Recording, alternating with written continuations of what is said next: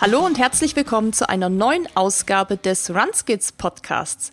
Ich bin Susi und in der heutigen Folge geht es um Eileens allerersten Ultra Trail.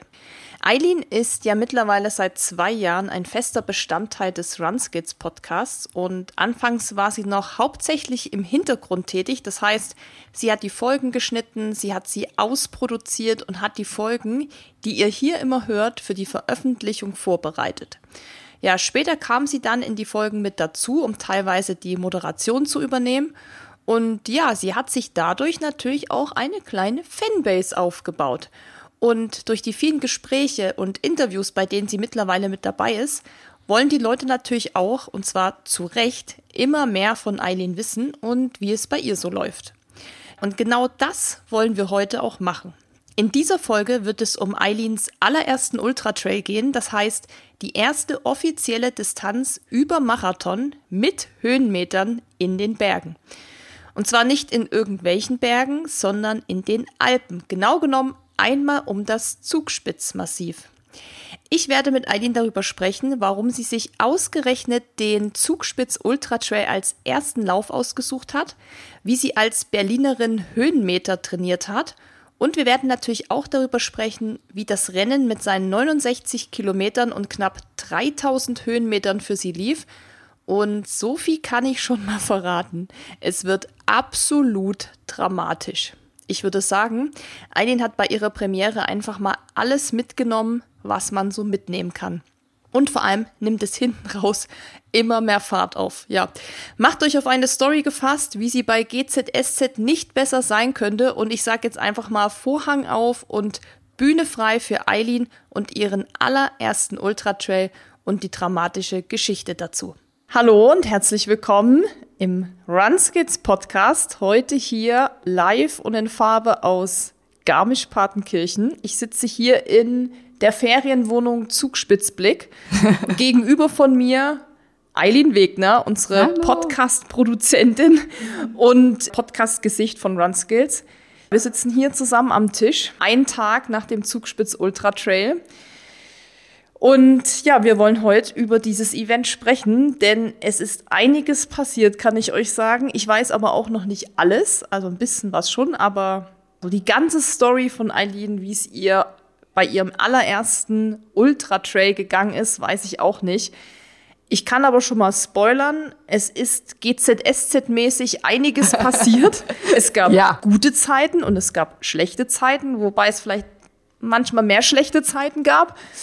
Aber das wird uns Eileen selber erzählen am besten. Ich sage erstmal Hallo Eileen und schön, dass du hier sitzt und vor allem gesund und munter. Hallo Susi, es ist wunderschön, dich zu sehen, so schnell wieder auch und dass wir jetzt beide hier in Garmisch sitzen, nachdem ich gelaufen bin, nachdem du gelaufen bist. Ja, dass ich gestern daran teilgenommen habe, bist du eigentlich mit dran schuld, weil wenn ich dir natürlich jahrelang zuhöre von deinen Trailrunning-Events, von deinen Ultra-Events, es war ja nur eine Frage der Zeit, bis äh, ich dann sage, okay, ich muss das auch mal machen. Ja, und du hast es gemacht. Du hast es auch gefinisht, das können wir ja schon mal hier vorwegnehmen. Und dafür gibt es erstmal einen fetten Applaus natürlich von allen, auch die hier zuhören. Danke, danke. Du hast den Lauf, ich sag mal so, mehr oder weniger nach Hause gebracht, aber bis es soweit war, ist einiges passiert. Ich habe Anrufe bekommen, ich habe Sprachnachrichten bekommen, Textnachrichten bekommen. Ich war schon immer so ein bisschen up to date, aber es haben sich die Ereignisse dann überschlagen. Aber lass uns das einfach mal von ganz vom Anfang an aufbröseln. Ich kann euch nur schon mal sagen, es wird viel passieren. Also schnappt euch schon mal irgendwie ein paar Chips oder eine Cola oder Popcorn, macht, Popcorn macht euch äh, macht's euch gemütlich auf dem Sofa oder wo auch immer. Es wird auf jeden Fall spannend. Aber bevor wir eintauchen, du hast ja schon gesagt, es war also ich war mehr oder weniger vielleicht auch so eine Inspiration, Inspiration für dich, definitiv, ja. Dass du das gemacht hast. Wie kamst du dazu, dass du dich aber für den Zugspitz Ultra Trail angemeldet hast? Also es war so, ich kam aus meiner Thailand-Kambodscha-Reise wieder, wo wir auch über den Angkor Wat Halbmarathon Podcast aufgezeichnet haben. Ich kam wieder und bin erstmal in ein ja, kleines Loch gefallen kann man schon sagen, weil ich natürlich einen großen Traum erfüllt habe, so. Und dann dachte ich, naja, gut, jetzt brauchst du wieder eine äh, Herausforderung. Und irgendwie Der Zugspitz Ultra Trail ist einfach mir auch ein Begriff und ich wollte jetzt nicht unbedingt was haben, wo ich jetzt irgendwie noch äh, nach Frankreich reisen muss zum UTMB oder sonst irgendwo hin.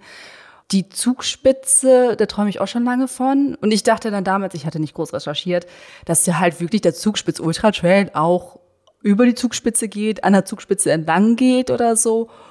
Hab mir den dann rausgeguckt. Dann war für mich klar, das muss halt eine Herausforderung sein, also irgendwas über Marathon. Die 45 Kilometer waren mir dann zu nah an den Marathon, weil ich dachte, ja komm, die, also ich habe zum Beispiel den London Marathon nie unter 44,5 gefinisht.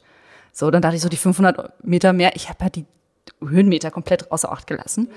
Ja, dann habe ich halt gesagt, ja gut, dann mache ich halt die, die 69 und habe dann noch so meinem Kumpel Jan halt die ganze Zeit noch so geschrieben, so hey, guck mal, sieht ja nicht toll aus, hättest du nicht auch Bock? Und dann war es, glaube ich, eine relativ Hauruck-Aktion. Das auf irgendeinem Nachmittag, ich meine, es war ein Donnerstagnachmittag, aber da kann ich mich auch ein bisschen irren, dass wir dann gechattet haben über WhatsApp und dann so, ja komm, ich melde mich jetzt an. Und er so, ja komm, ich melde mich jetzt auch an. Und dann haben wir uns äh, nacheinander da angemeldet. Sehr gut. Vielleicht nochmal für alle, die den Zugspitz Ultra Trail nicht kennen, nochmal ein paar Worte zu dem Event. Das ist Deutschlands größtes Trail-Event. Es gibt viele verschiedene Distanzen. Das ändert sich natürlich auch jedes Jahr. Das ist ja oft so, dass da mal eine Distanz dazukommt oder so. Was natürlich immer gleich bleibt, ist der Ultra Trail. Das ist ja quasi das Aushängeschild dieses Events auch. Das sind die 100, ich glaube, es sind 111, 112. Dieses Jahr waren es 111, 111 Kilometer, offiziell. offiziell und 5000 Höhenmeter. 600, ja. irgendwie so roundabout Höhenmeter. Und das geht eben einmal und das ist eben nicht so, wie Eileen dachte, dass es auf die Zugspitze geht, sondern es geht einmal um das Zugspitzmassiv drumherum. Und dieses Jahr ist man in Garmisch-Partenkirchen losgelaufen und da auch ins Ziel gekommen und umrundet quasi einmal das Massiv, was ja auch cool ist. Das ist so ähnlich wie Eiger Ultra Trail. Die 250, die wir machen, die gehen auch einmal um dieses Aletsch Massiv. Mhm. Nur, dass es ein bisschen länger ist, aber so die Idee, die Idee natürlich so ein Massiv zu umrunden, ist eben auch cool. Dann gibt es eben noch kleinere Distanzen. Ab da, das staffelt sich so nach unten. Es gibt dann nochmal einen 88er, dann gibt es die 69, dann gibt es die 45, dann gibt es die 30 und dann gab es noch den Kreinau Trail dieses Jahr. Das waren 14 Kilometer, also eine Art wie Sprint, sag ich mal, so ein kurzer Lauf. Das Event ging schon, also glaube ich, am Donnerstag los. Da waren schon so die ersten Warm-up-Runs mit Sponsoren, hier mit Partnern und sowas. Ging dann Freitag weiter. Da gab es dann nochmal so einen Coffee-Morning-Run und so ein bisschen so ein Talk mit Profis. Und dann war der 30er dieses Jahr auch der Lauf für die National Trail Series. Das heißt, von der Golden Trail Series war auch ein Event hier. Das heißt, da waren auch viele Schnelle dabei. Also da konnte man hier auch in Garmisch direkt in der Stadt sich das angucken und da mhm. war natürlich auch für jeden was dabei, auch für Leute, die hier Urlaub machen, natürlich voll cool. Und dann ging es am Freitagabend quasi mit dem Hauptevent los, 22 Uhr. Der Ultra Trail gefolgt von dem Erwald Trail, das waren die 88 Kilometer, der ging um 23 Uhr los. Und Start ist dann jeweils eben immer in den unterschiedlichen Ortschaften. Sprich, der Ultra, klar, geht in Garmisch los, endet da, der Erwald Trail geht dann in Erwald los und läuft bis Garmisch rein und die anderen gehen eben immer weiter quasi, also verkürzt, kürzte Strecken. Genau, man kann sich das wie so einen Kreis vorstellen und die starten dann immer später rein, aber im Endeffekt laufen halt alle zum großen Teil den gleichen Trail. Genau, und das endet alles in Garmisch. Mhm. Und Eileen ist den Leutasch Trail gelaufen. Ja. Leutasch, weil der ähm, Start in Leutasch ist und endet auch in Garmisch. Und die offiziellen Zahlen waren 69 Kilometer und 2950 Höhenmeter. 9 Uhr Start am Samstag in Leutasch, wie gesagt, das ist in Österreich, mhm. muss man auch noch dazu sagen. Das ist auch, ähm, ich bin ähm, von Österreich nach Deutschland gelaufen. Genau, siehst du? Ich auch. Ja. Ich bin ja auch von Erwals, ja auch Österreich, bin ich auch nach Deutschland gelaufen. Offizieller Zielschluss ist 1 Uhr nachts. Das ist dann Sonntag eigentlich ja schon. So, Sonntag, Sonntag früh. Ein, Sonntag Nacht, ja. früh, wie auch immer. Das sind so die Hard Facts, muss man sagen. Und ja, Eileen, du bist dann 9 Uhr in Leutasch, war Start für mhm. dich. Wie waren erstmal so deine letzten Tage davor? Also, erste Ultra Trail. Mhm. Ich weiß auch noch genau, wie das bei mir war. Das ist einfach was Besonderes. Und man weiß ja gar nicht, was auf einen zukommt. Und das ist alles so ganz neu und sowas. Also, wie waren die letzten Tage, die letzte Woche vor dem Race? Wie hast du dich gefühlt? Was ging so in deinem Kopf vor? Also Körperlich habe ich mich sehr bereit gefühlt, weil äh, wir sind in der Vorbereitung, war ich ja mal ein Wochenende bei dir, bin da vier Tage, hast du mich die Berge hochgejagt. Ich war ja einmal auf dem Brocken, bin da hochgelaufen. Wir haben einmal ein DIY Ultra gemacht, äh, das waren dann 45 Kilometer, sind wir quer durch Berlin gelaufen. Gut, da waren jetzt keine Höhenmeter dabei, aber da ging es mehr um die Distanz. Also körperlich, ich habe super viel Krafttraining auch gemacht. Mein ganzer Körper hat sich extrem verändert im Vergleich zu letzten Sommer. Also ich habe viel mehr Muskeln aufgebaut, weil ich gedacht habe, okay, du brauchst die Muskeln, um dich halt irgendwie diese Berge da hochzuschleppen, weil dann irgendwo ist mir ja doch bewusst, dass es nicht nur 69 Kilometer sind, sondern auch 3000 Höhenmeter. Da habe ich vielleicht mal kurz eine Zwischenfrage, weil du ja, wie viele wissen, aus Berlin kommst. Ja. Und wie auch viele wissen, da gibt's jetzt keine sehr, sehr hohen Berge oder sowas. Und Höhenmeter ist da natürlich auch, ja, da, keine Ahnung, wie hoch ist da euer Grünewald oder wo das ist, euer Hügel? Vielleicht sind's, ich glaube, 100 Meter ist es offiziell und, und dann kannst so. du, glaube ich, irgendwie 60 Meter hochlaufen. Ja, oder genau, so. also wir reden da wirklich von eher wirklich kleineren Höhenmetern, kann ja, man ja. sagen. Aber weil du ja schon mal gesagt hast, dass du dich gerade am Anfang mit diesen Höhenmetern gar nicht so beschäftigt hast, sondern nur so die Distanz. Wie hast du dir das dann so vorgestellt, trotzdem mit den Höhenmetern? Also hast du einfach gedacht, naja gut, ich muss nur die Kilometer schaffen, die Höhenmeter kommen dann schon irgendwie? Oder ich habe, es hat auch einen Grund, warum ich das frage, aber es interessiert mich erstmal, was du dazu ja. sagst. Ähm, wie ich mir das vorgestellt habe. Also wir haben in Berlin auch die Höhenmeter trainiert und dann hieß es dann halt einfach mal, dass wir dann diesen Müggelberg oder im Grunewald, die Berge, also die Grashügel, haben ja immer die Leute aus den Alpen geschrieben, eure Grashügel dort, sind wir dann einfach mal in einem Lauf irgendwie zehnmal hochgelaufen. Also es ging dann wirklich teilweise einfach nur hoch, runter, hoch, runter, hoch, runter, richtig stumpf. Also das habe ich so als Vorbereitung gemacht. Oder wir sind in Humboldt-Hain gefahren, da gibt's einen Flakturm. Und dann sind wir da in dem Park immer eine Runde gelaufen und einmal hoch und runter. Ich meine, im Endeffekt hatte ich dann nachher irgendwie 300, 400 Höhenmeter, wenn ich, wenn ich Glück hatte auf einer Distanz von 20, 30 Kilometern. Also das war jetzt nicht, aber das war so ein bisschen das, was ich so halt machen konnte. Und wie gesagt, wir sind halt einmal zum Brocken gefahren, sind den Brocken hochgelaufen. Das waren dann auch, da wir ein Stück wieder runtergelaufen sind und wieder hochgelaufen sind, hatte ich dann nachher 1000 Höhenmeter. Und ich wusste, das sind ja quasi bei dem Lauf zweimal 1000 Höhenmeter Anstieg und die anderen 1000 Höhenmeter verteilen sich so. Also da habe ich so ein bisschen das Selbstbewusstsein für rausgezogen aber der große Kick kam dann halt eben, als ich das Wochenende bei dir war und wir ja an zwei Tagen an die 1000 Höhenmeter gemacht haben, einmal 600, 700. Und ich aber gemerkt habe, okay, also wenn du vier Tage lang Trail laufen kannst mit Susi, also Susi Maschine, ne? Und ich weiß, dass du auch langsam gelaufen bist für mich. ähm, aber da habe ich halt sehr, sehr viel Selbstbewusstsein rausgezogen. Und so habe ich dann halt trainiert. Und ich habe meinen Trainingsplan halt so umgestellt, dass ich halt viel Oberkörper Latt trainiert habe am THX für die Stöcke, dass ich mich mit den Stöcken hochschieben kann. Und ich habe wahnsinnig viel Oberschenkel und Arsch trainiert. Und ich habe zum ersten Mal einen runden Arsch in meinem Leben, weil ansonsten gehöre ich wirklich zu diesen Flacharschmenschen. und habe wirklich mit äh, Resistant Bands und mit meiner Kettlebell wirklich geguckt, dass ich da Kraft reinbringe, damit ich mich da die Berge hochdrücken kann. Hm. Also du hattest schon eine Vorstellung von Höhenmetern, wie das so ungefähr sich anfühlen wird, wie das vielleicht auch von der Anstrengung sein wird, weil du es ja dann auch bei uns mal hier gemacht ja, hast, auch genau. mit dem Terrain, muss man ja sagen. Ja. Weil dieses zehnmal so einen Hügel hochrennen, das habe ich ja auch alles schon gemacht und manchmal geht es halt auch nicht anders. Dann hat man zwar die Höhenmeter gemacht, aber es ist natürlich immer noch mal anders, wenn man dann in einem Single Trail irgendwo ist, wo es auch noch mal von, von der Verteilung der Höhenmeter eben noch mal anders ist, weil man eben auf Stichwort Schlawine, auf drei Kilometer irgendwie 650 Höhenmeter hat und dann sich da wirklich so hochschiebt. Aber das wusstest du ja. Also da hattest du ja schon eher mal so eine Idee, weil du es auch gemacht hast und ähm, mal gesehen ja, hast. Ja, also diese mhm. vier Tage bei dir, die ich da im Mai hatte, die haben mir wahnsinnig viel gebracht, auch gestern beim Lauf, wenn ich das ein bisschen vorwegnehme, weil dieses Runterlaufen mit den Stufen dazwischen, ähm, das Runterlaufen auf Schotter, das haben wir ja auch gemacht. Und da hast du mir unglaublich viele Tipps gegeben und da ich das alles einmal gemacht habe und wusste, okay, ich muss ein bisschen breitbeiniger laufen, ich darf die Füße nicht zu eng machen. Also das hat mir unglaublich viel gebracht. Und das ist auch ein Tipp, den ich halt an irgendwie an die zukünftigen Leute geben kann. Man kann es aus der Großstadt schaffen. Ich meine, ich habe es ja geschafft, wir haben es ja gerade schon vorweggenommen. Wie, das werden wir auch noch gleich drauf zukommen.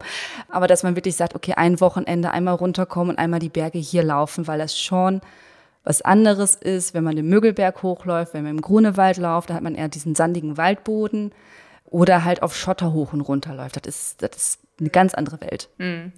So würde ich es auch sagen. Also man kann super trainieren. Du kannst ja auch auf dem Laufband Höhenmeter machen und alles, auch viel mit Krafttraining. Aber ich glaube, einmal fürs Gefühl, wie sich eben die Untergründe anfühlen, kann ich es, glaube ich, auch nur jedem empfehlen. Und ganz ehrlich, mal so eine Woche in den Bergen Urlaub machen, ist ja voll geil Ja. im Vorfeld und, und, und wandern gehen und einfach mal so ein Gefühl kriegen, wie so die ganzen Beschaffenheiten auch Ja. sind, weil das eben wirklich von Gebirgskette zu Gebirgskette ja auch anders ist. Also da muss man auch sagen, du hast doch ehrlicherweise bei uns zu Hause schon auch die wirklich steilen, fiesen Dinger mitgemacht. Also gerade der Schlawiner ist, ich meine, das weißt, hast du gestern wahrscheinlich auch gemerkt, so steil wie da war es hier beim Zugspitz Ultra Trail, ist es dann nie.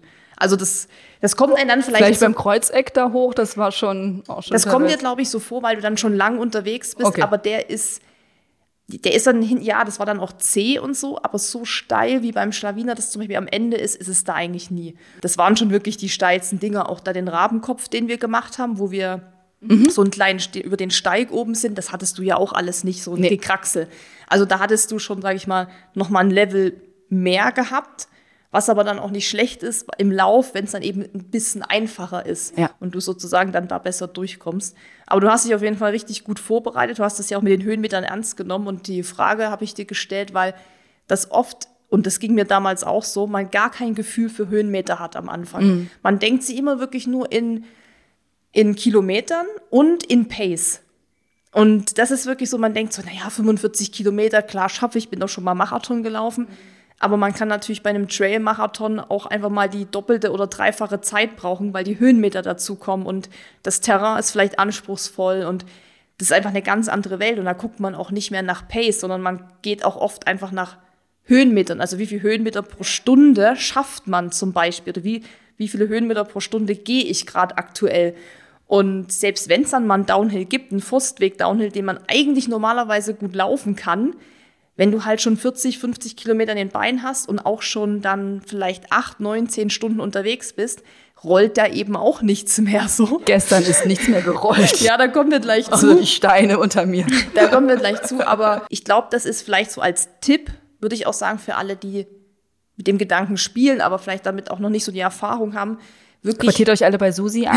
Vielen Genau. langes Wochenende. Und vor allem nehmt echt die Höhenmeter echt ernst. Also die, die Distanz ist nicht mal das Thema, sondern wirklich die Höhenmeter sind das, was es am Ende halt zu diesem, also zu diesem Ultra-Trail machen einfach. Und sich wirklich damit auseinandersetzen, das trainieren, so wie du es gemacht hast. Und vielleicht können wir da irgendwann mal eine extra Folge machen, so Trailrunning trainieren für Einsteiger im Flachland oder Ja, so. bitte. Da gibt's natürlich viele Tipps. Aber jetzt lass uns nochmal zurück zum Event von dir kommen. Die Tage davor, Genau, also körperlich fühlte ich mich bereit. Mental, da habe ich jetzt überlegt, bin ich so ehrlich? Und ja, ich bin so ehrlich, ging es mir nicht gut.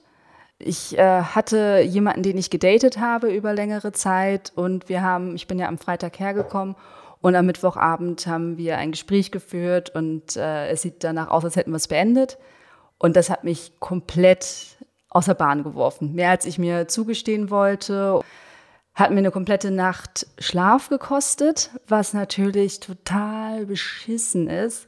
Zwei Tage vor so einem Wettkampf, vor so einem Ultra-Trail und habe da irgendwie drei Stunden oder vier Stunden geschlafen, habe auch nur einen Leichtschlaf gehabt. Ich konnte den ganzen Tag nichts essen, weil mir das so auf, auf den Magen geschlagen ist und ich musste mich richtig zwingen. Also ich habe mir ein paar Tage vorher so ein Kilo Milchreis gekocht und ich habe versucht, einfach irgendwie diesen Milchreis in mich reinzustopfen, weil ich wusste, ich muss Carboloading machen.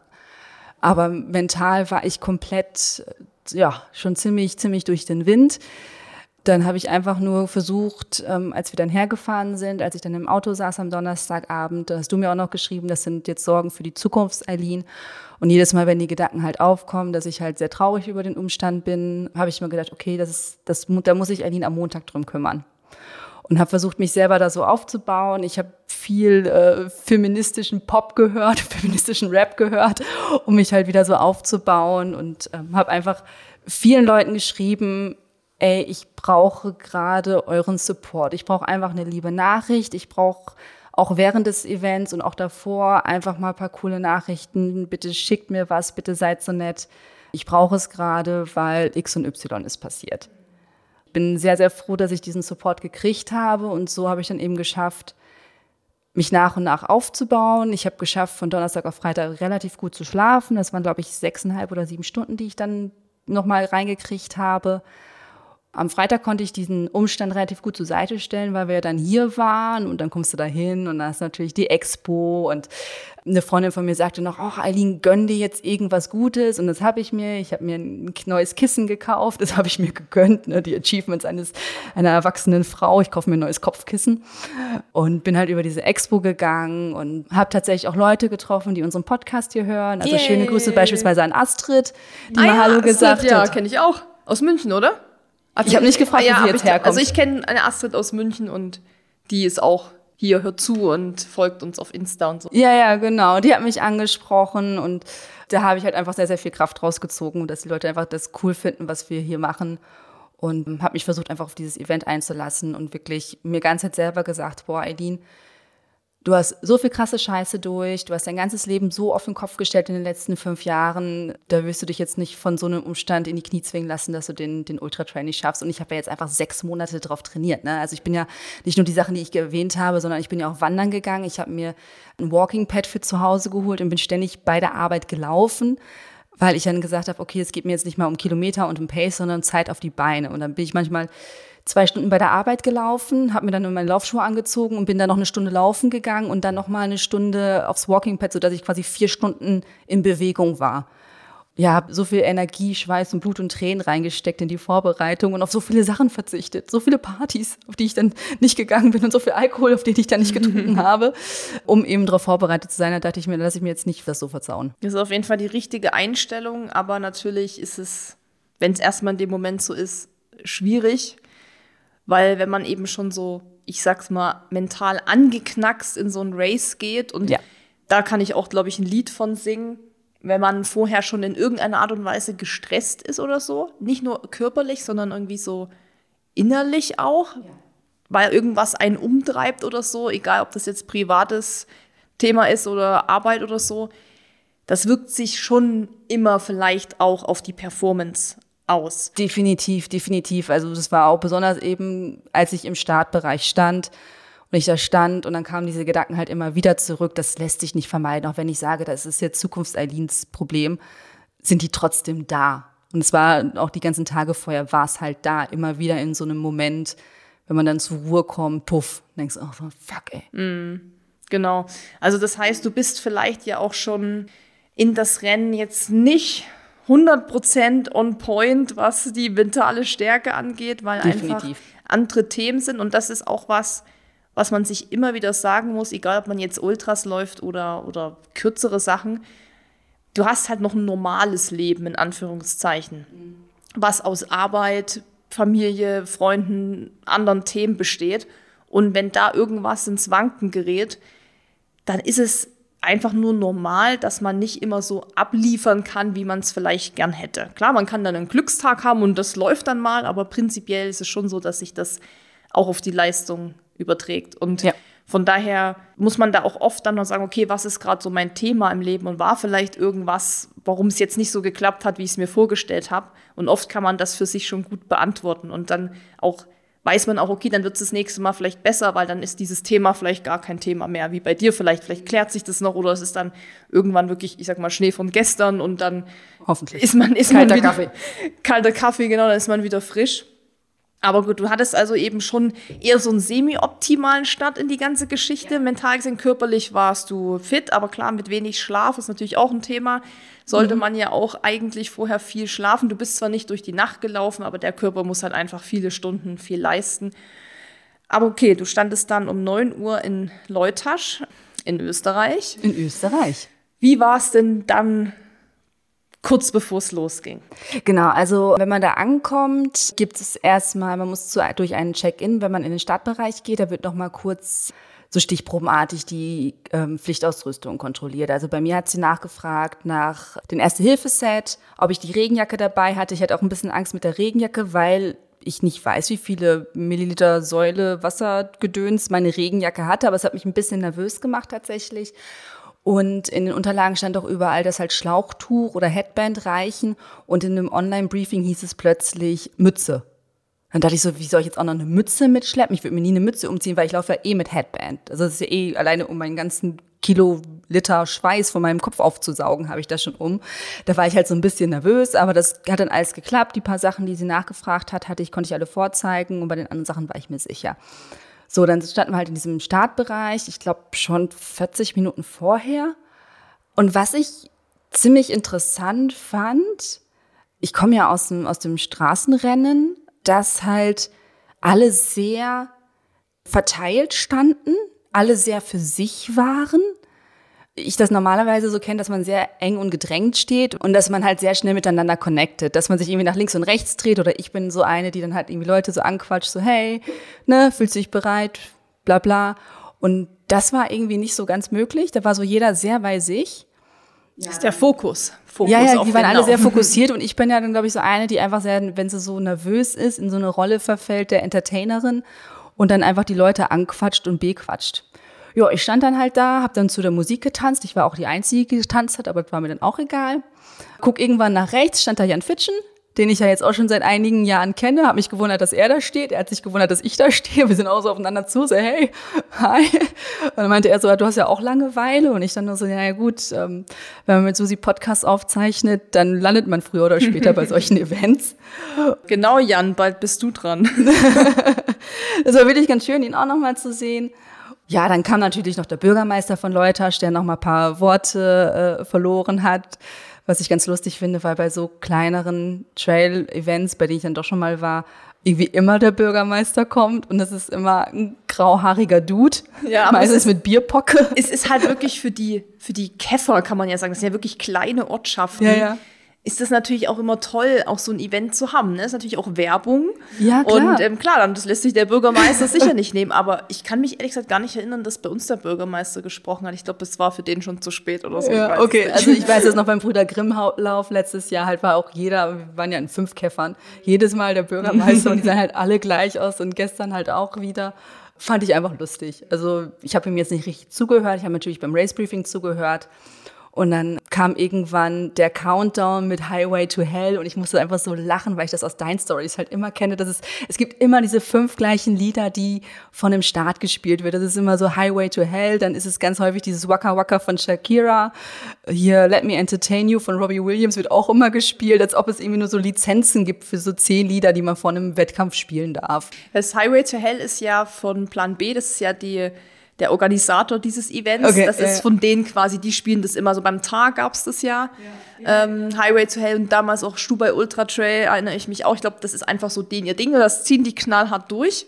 Und deshalb kommt es dann auch bei jedem Lauf beim Zugspitz Ultra Trail. Also bei uns kam das Lied auch natürlich. Das habe ich in der Story gesehen. Aber es gehört auch irgendwie dazu. Weißt du, es ist ja. so, wäre es nicht da, würde irgendwie was fehlen. Wahrscheinlich. Ne, es gibt ja bei ähm, beim STC-Events, die ja in Berlin sind, gibt's ja auch immer dieses eine Lied, was immer ja. vorher gespielt wird. Ne? So, ja, jedenfalls kann man der Countdown, wir sollten dann alle mitklatschen, das habe ich natürlich auch gemacht.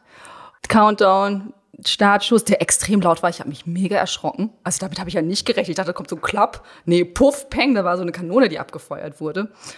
Ja, dann ging's los. Und du hast ja gesagt, ich soll mich nicht unbedingt ganz hinten hinstellen, damit ich nicht anstehen muss bei einem Aufstieg. Also stand ich so im, im also eigentlich hatte ich vor, in der Mitte zu stehen, aber die sind alle hinten stehen geblieben. Also war ich im ersten Drittel.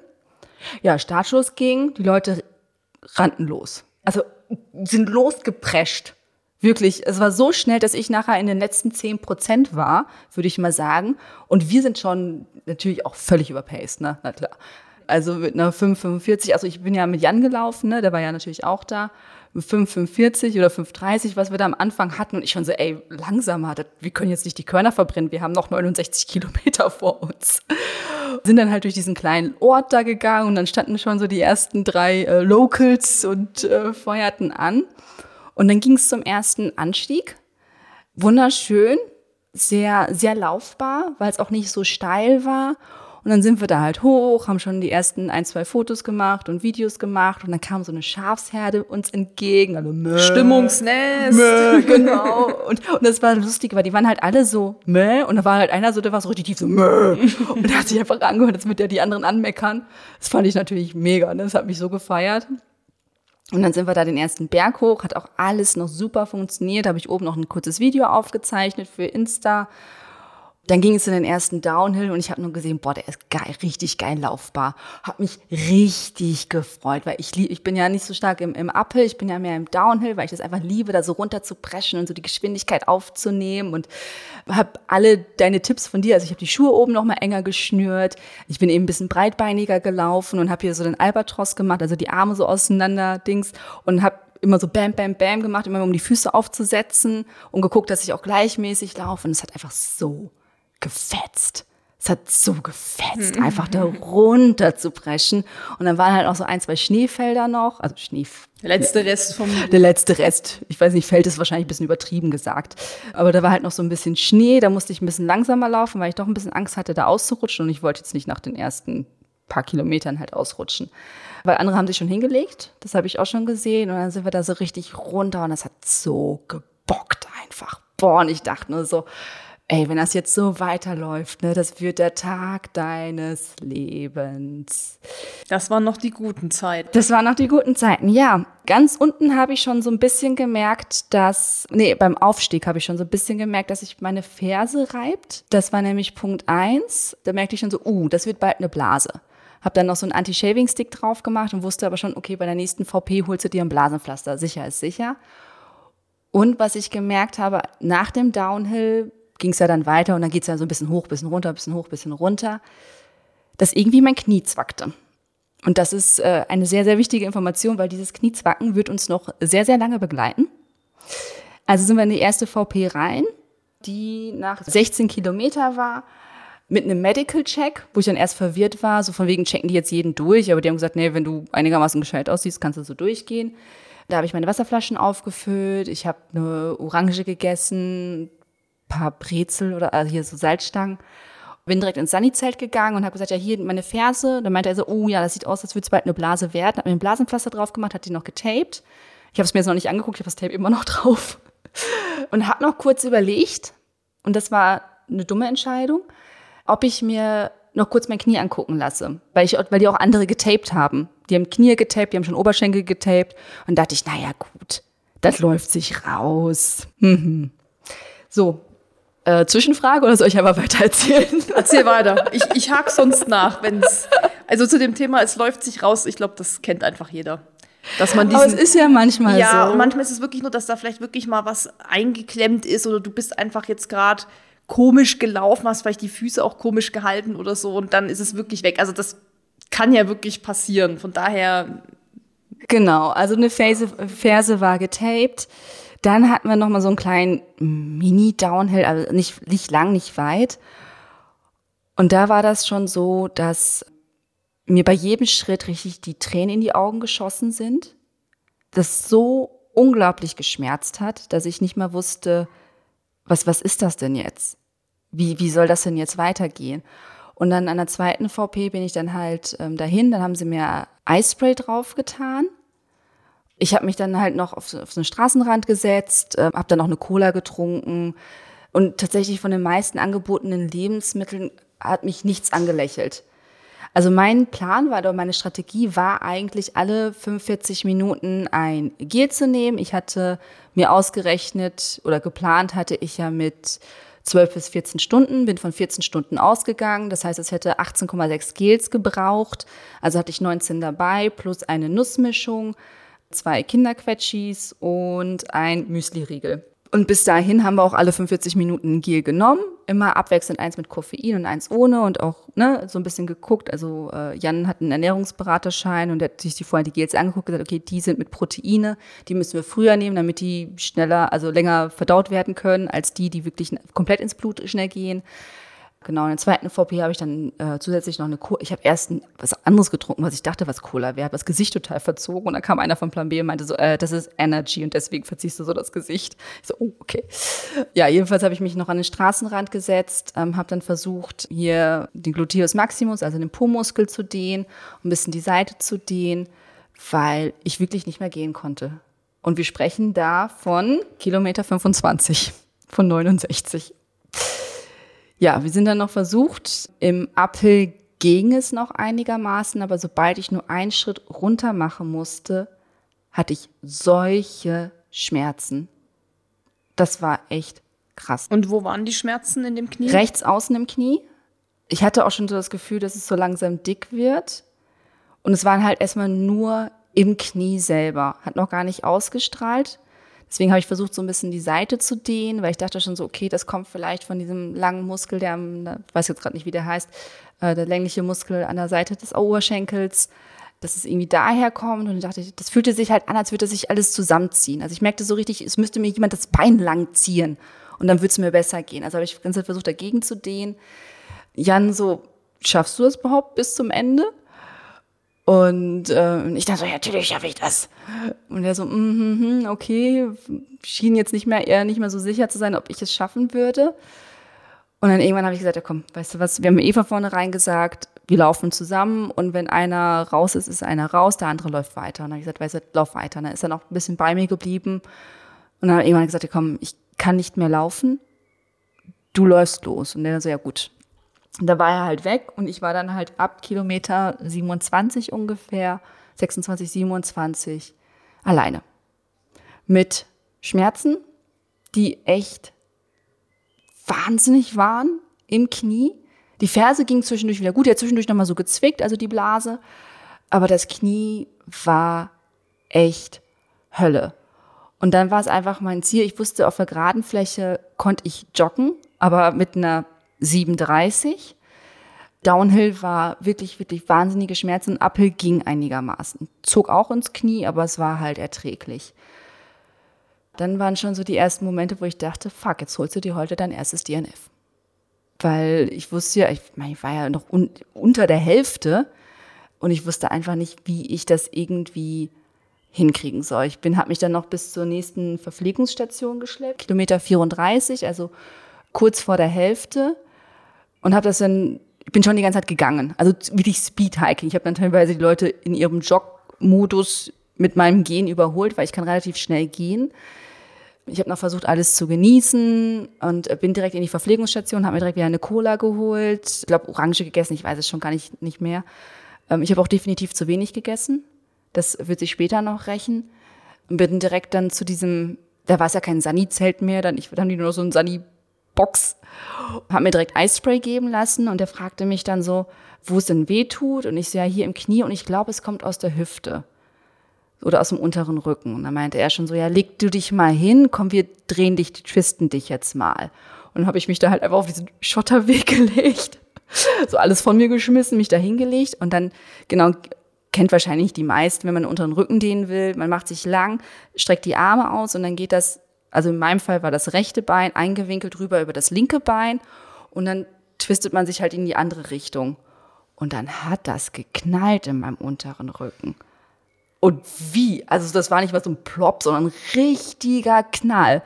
Und das war dann schon so, okay, vielleicht war das jetzt so die, die, die Problemlösung. Vielleicht hat sich jetzt gelöst oder so. Ja, irgendwas in der Richtung war da meine Hoffnung der hat dann trotzdem noch mal mein, noch mal, ich glaube drei, vier Mal mein Knie mit, mit, mit Eispray eingesprüht und auch großzügiger, mittlerweile auch schon Richtung Mitte des Oberschenkels. Ich habe auch schon meine, ich habe ja Stulpen angehabt, die auf Hälfte der Wade runtergeschoben. Und der hat das dann alles ähm, eingesprüht und wollte mir dann eigentlich noch ein Kühlpack für den Hintermuskel mitgeben. Da habe ich dann darauf verzichtet. Warum auch immer, Eileen. So, und dann habe ich mir wirklich nur meine Essenssachen geschnappt und ich habe ja auch bis auf nachher, aber später erst, habe ich nie Pause an der Verpflegungsstation gemacht, weil ich wusste, ich kann nicht rennen. Und wenn ich eine Chance haben will, durchzukommen, kann ich keine Pause haben, dann muss ich durchwandern. Und habe mir dann wirklich so alles so geschnappt und dann sah ich dann halt so mit Kaffeebecher in der einen Hand, dann hatte ich das andere in der anderen Hand und bin dann wirklich Speed-Hiking weiter.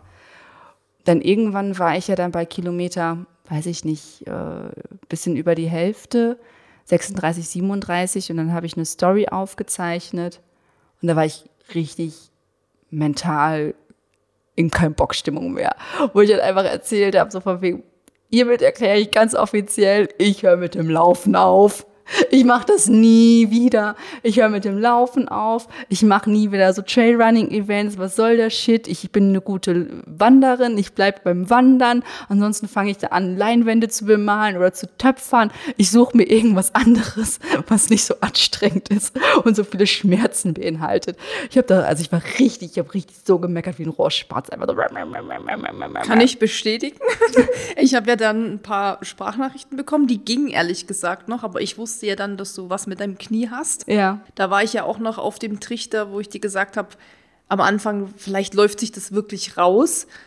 Und dann hast du aber ja schon gemeint, so, nee, es wird immer schlimmer und dir schießen schon die Tränen in die Augen. Und da habe ich auch schon gedacht, so, boah, das ist halt, Es ist zu früh für solche Schmerzen. ja, und das Ding ist einfach, klar, dann sagen viele so, ja, warum hört man dann nicht auf und so, aber man hat ja immer noch die Hoffnung auch, dass es sich trotz, dass es sich wirklich manchmal einfach von selbst klärt, das Thema, dass es sich im Rausläuft oder will natürlich jetzt nicht auch einfach so aufgeben und sagen, ja, dann steige ich halt jetzt auf. Shit happens, Genau, ne? weil du hast dich darauf eben vorbereitet und willst es vielleicht auch noch nicht so wahrhaben, dass das vielleicht jetzt gerade so ist, wie es ist. Und ja, du hattest mir dann, glaube ich, ein paar Sprachnachrichten haben wir so hin und her geschickt und da klangst du noch relativ fit. Ja, das war ein bisschen später. Das war, das war nicht ganz über den Punkt, weil danach habe ich mir noch mal ein Koffeingel reingehauen und das hat mich noch mal gepusht. Ja, aber dann, äh, ich weiß gar nicht, ob du mit deiner Erzählung schon so weit bist, wo du mich dann angerufen hast. Nee, nee, da sind wir noch gar nicht. Da sind wir noch gar nicht. Dann lassen wir das mal noch, bis, heben wir das noch auf bis zu dem Zeitpunkt, wo es dann extrem haarig wird. Nee, genau. Also wir sind jetzt, genau, bei der Einsprachnachricht habe ich mich tatsächlich noch verlaufen. Okay. Das hat mich noch mega Und man geärgert. muss sagen, es ist bei Plan B-Events wirklich Sehr sehr, sehr, gut ausgeschildert und es ist eigentlich fast unmöglich, sich zu verlaufen. Also, ja. aber gut, es kann immer passieren, mal kurz nicht hingeguckt und du hast halt andere Themen gehabt, deshalb. Genau, ich habe dir eine Sprachnachricht aufgezeichnet und bin dabei gerade ausgelaufen und, und rechts hoch hätte man gemusst. Und dann irgendwann bin ich weitergelaufen und habe, also es ist wirklich super easy. Es sind überall so ähm, orangene äh, Bänder an den Bäumen. Es sind überall orangene Pfeile oder orangene Punkte. Also es ist wirklich schwer. Aber ähm, Eileens Orientierung ist nicht so gut. Selbst mit Google Maps verlaufe ich mich regelmäßig. Ich steige auch gerne in falsche S-Bahn und fahre in die andere Richtung in Berlin. Also das ist eins meiner guten Talente. Ja, jedenfalls habe ich mich da auch noch verlaufen und genau, das war dieser eine Schotterweg. Wo es dann richtig, richtig hart wurde für mich, war am Aufstieg des letzten Bergs. Kreuzeck war das, ne? Da bist du ja auch hoch. Der Aufstieg, ja, war ein Töter. also, das war ja richtig waldig. Man musste über An sich aber sehr schön. Wunderschön, wunderschön. Also es gab eine Single Trail und eigentlich auch im Wald eben ein bisschen Schatten. ja, Also ein schöner Weg, wenn man nicht schon sehr viel in den Beinen hat und Schmerzen im Knie hat. und Schmerzen im Knie. Und also vielleicht muss man noch mal so sagen, ich hatte noch nie Schmerzen im Knie. Ich hatte nur die Schmerzen im Knie. Ich hatte, ich hatte schon Probleme mit dem unteren Rücken. Ich hatte Probleme mit meinem rechten Fuß, die ich seit ein paar Jahren immer mal wieder habe. Aber Knie noch nie. Noch nie Probleme mit den Knien gehabt. Noch nie nach irgendwas, nach, nach, nach meinen Ultrawanderungen nicht, nach, nach Trailläufen nicht, nie. Ähm, deswegen war das auch so vollkommen neu für mich. Genau, ich hatte dann diesen, diesen letzten Anstieg da. Der war einfach verdammt anstrengend. Ich war umgeben nur noch von 69ern und den 111ern. Die haben wir mittlerweile alle eingeholt. Und dann bin ich da hoch und habe die ganze Zeit nur rumgemotzt. Und wir mussten auch über Bäume klettern. Und nicht nur über einen Baum, sondern über viele Bäume. Und man hörte die ganze Zeit äh, die Leute vom Gipfel, also die oben waren mit ihren Kuhglocken und mit ihren, naja, gewöhnungsbedürftigen Musikauswahl mit äh, Who the fuck is Alice und also richtig schlimme Musik war das. Jedenfalls hat man sie aber schon die ganze Zeit gehört und deswegen dachte ich auch die ganze Zeit, du bist ja gleich da. War ich aber nicht. War ich aber nicht. Das hat sich einfach wahnsinnig danach angehört und ich habe mich da so hochgequält.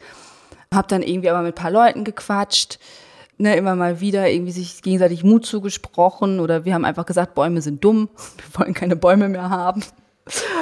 Sind dann irgendwo da oben dann halt angekommen und da war halt eine und die war richtig geil. Die meinte, Eileen, was du bisher geschafft hast. Und ich war so, boah, ich habe so Schmerzen. Die so, was du bisher geschafft hast, das ist so geil.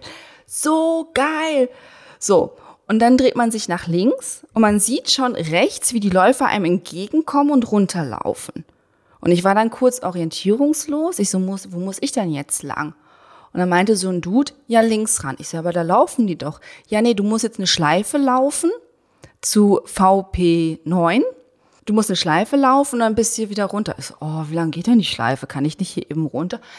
Ein Stündchen. Und hier auch Pro-Tipp an alle. Vertraut niemals, und ich betone es, niemals, irgendwelchen Leuten am Streckenrand, irgendwelchen Locals oder irgendwem, der da steht und sagt, es sind nur noch 500 Höhenmeter, es ist nur noch eine Stunde.